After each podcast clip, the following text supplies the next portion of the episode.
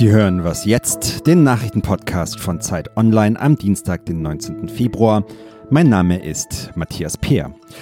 Heute sprechen wir über die antisemitischen Vorfälle bei den Protesten der Gelbwesten und über die Frage, wie krankhafte Narzissten ihren Kindern schaden.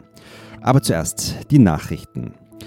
Donald Trump raubt für seinen Mauerbau das Geld der Steuerzahler. Diesen Vorwurf erhebt der Generalstaatsanwalt von Kalifornien. Zusammen mit 15 anderen Bundesstaaten, darunter New York und New Mexico, verklagt er nun die Regierung des US-Präsidenten. Es geht um die Notstandserklärung, mit der Trump Gelder für das Bauprojekt an der mexikanischen Grenze umleiten will. Die Bundesstaaten, die nun juristisch dagegen vorgehen, sehen darin einen Verstoß gegen die Verfassung.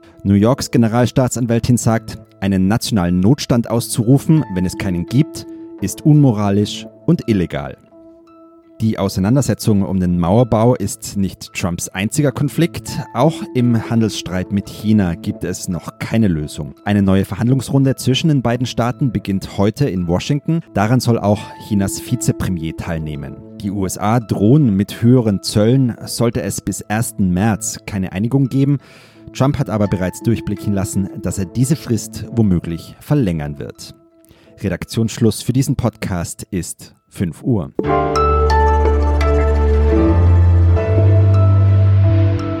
Hallo und herzlich willkommen zu dieser Was jetzt Folge am Dienstag. Ich bin Erika Zinger.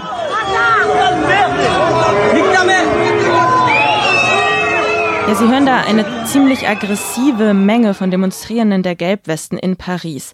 Die schreien da Parolen wie das Volk wird dich bestrafen oder du dreckiger Zionist. Ganz klar antisemitische Parolen, gerichtet gegen den französischen Philosophen Alain Finkielkraut. Am Samstag waren wieder in ganz Frankreich tausende Menschen auf die Straße gegangen und am Rande der Demonstration in Paris, da kam es dann zu eben den gehörten Vorfällen gegen Finkelkraut. Finkelkraut selbst sagte kurz daraufhin in einem Interview, er habe nun große Angst vor den Demonstrierenden. Demonstrierenden. Und es stellt sich nun die Frage, ist die Gelbwestenbewegung also auch eine antisemitische Bewegung? Annika Jöris ist jetzt bei mir am Telefon. Sie ist freie Autorin und berichtet regelmäßig über die Gelbwesten für Zeit Online. Hallo Annika. Ja, hallo.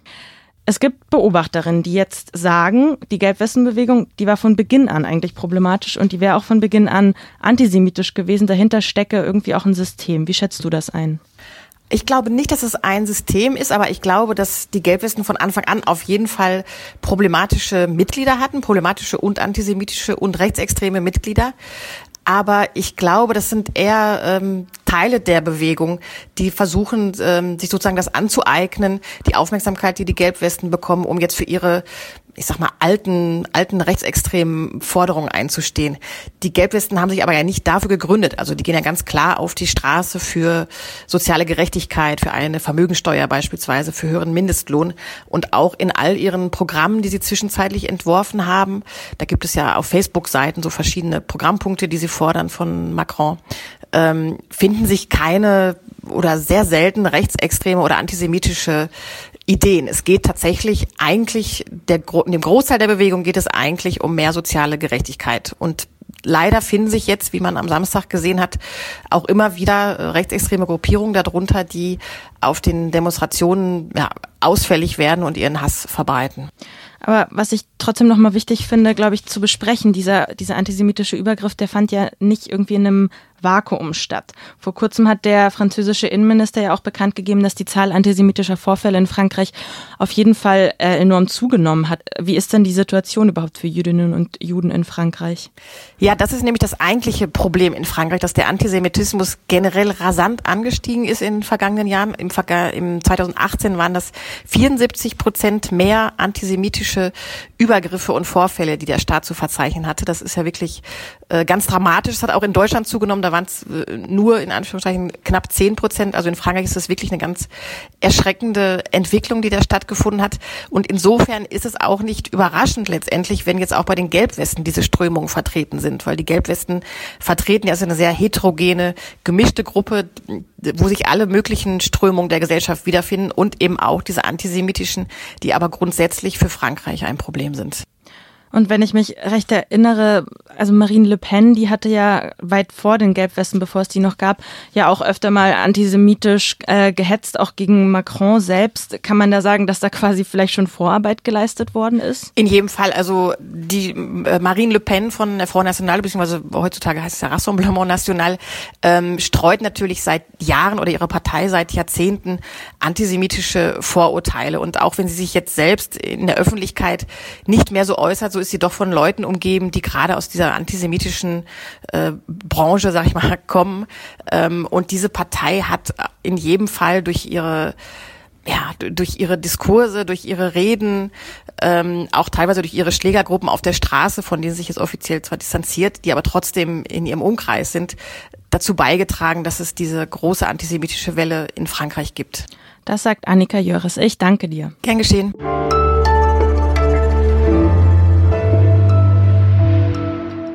Und sonst so?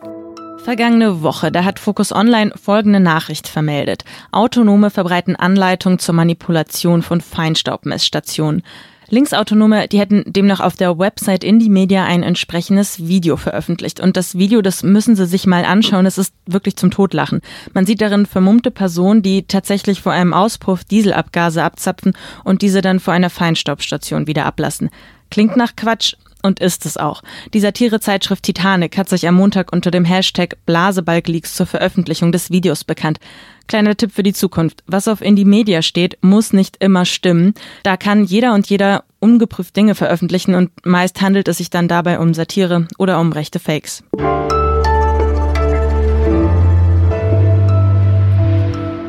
Narzissmus ist eine Krankheit, nicht nur eine persönliche Eigenschaft, die vielleicht zu etwas übertriebener Selbstüberhöhung oder manchmal Selbstverliebtheit führt. Narzissmus ist eine Krankheit, die auch Auswirkungen auf die unmittelbare Umwelt haben kann. Zum Beispiel, wenn Narzissten Kinder haben und diese Kinder ja unter der Gefühlskälte und der Wut der Eltern leiden. Annette Heide, Autorin von Zeit Online, hat mit betroffenen Menschen gesprochen und ist jetzt bei mir am Telefon. Hallo Annette. Hallo Erika.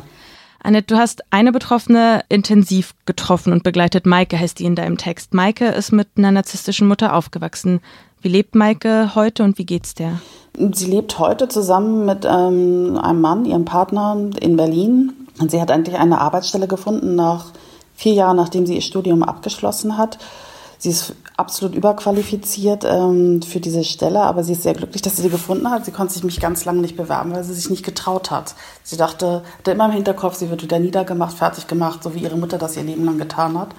Aber ihr geht es insofern ganz gut. Viele Betroffene, das erklärst du auch in deinem Text, denen ist lange gar nicht klar, dass sie quasi eine gewaltvolle Erfahrung gemacht haben. So wird es wahrscheinlich auch bei Maike gewesen sein. Wie kommt das denn? Krankhafte Narzissten, denen fehlt es total an Empathie. Also die haben keinerlei Mitgefühl, auch für ihre eigenen Kinder nicht. Und gleichzeitig sind die ja selbstbezogen und, und wollen irgendwie glänzen und denken auch, sie sind viel besser und wichtiger, als sie in Wahrheit sind. Und das, äh, weil das die Umwelt oft aber anders sieht und sie sofort damit konfrontiert werden, werten sie sofort ab. Also dieses ständige Niedermachen, Abwerten ist etwas ganz Typisches für Narzissten und auch Kinder, die zufolge, die damit aufwachsen. Und natürlich fühlen die sich irgendwie misshandelt. Also eine Mutter, die dir nie zeigt, dass sie dich liebt, sondern der du bestenfalls egal bist oder die dich noch schlecht macht. Mhm. Ähm, das ist wie, wie Schläge, Schläge auf die Seele eben. Du hast auch mit einem Psychiater gesprochen, der quasi Experte ist auf diesem Feld. Was, was sagt der denn oder was, was kann man denn aus seiner Perspektive Kindern, die davon betroffen sind, raten?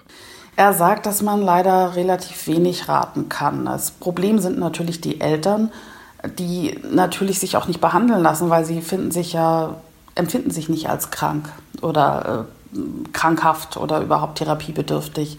Wenn sie es tun, es gibt solche Fälle, brechen sie in der Regel, sobald es ihnen einen Tick besser geht, brechen sie die Therapien ab. Das heißt, die Kinder sind dem ausgeliefert und in der Regel erst als Erwachsene in der Lage, damit umzugehen. Und er sagte, der Hauptpunkt ist, man wird Narzissten nicht ändern, da die denen absolut die Einsicht fehlt, gelangt man selber. Es ist immer nur wie immer wieder gegen eine Wand fahren. Man wird immer dagegen krachen und hofft jedes Mal, es muss ich doch was tun, es tut sich aber gar nichts. Und damit muss man sich abfinden. Und was ich dahingehend auch so erschreckend finde, offizielle Hilfsangebote gibt es ja irgendwie gar nicht, aber du hast so eine Selbsthilfegruppe trotzdem gefunden. Was hast du da so erlebt? Die Selbsthilfegruppe, die ich gefunden habe, das sind, äh, ist eine Gruppe von Frauen in Berlin, ähm, erstmal so nach außen so ganz erfolgreich wirken. Alle, die haben alle einen Job, einen Beruf, ähm, stehen ganz gut im Leben.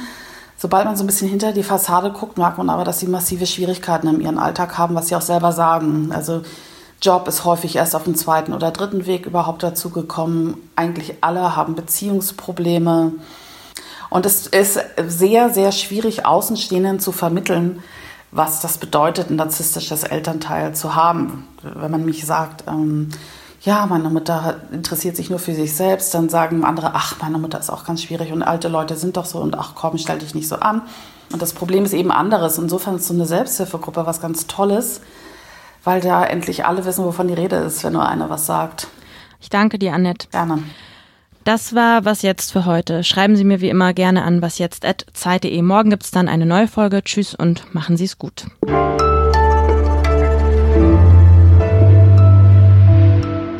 Glaubst du, dass Donald Trump ein klinischer Narzisst ist? Das glaube ich absolut. Trump ist ja gar nicht in der Lage, irgendetwas nicht auf sich persönlich zu beziehen.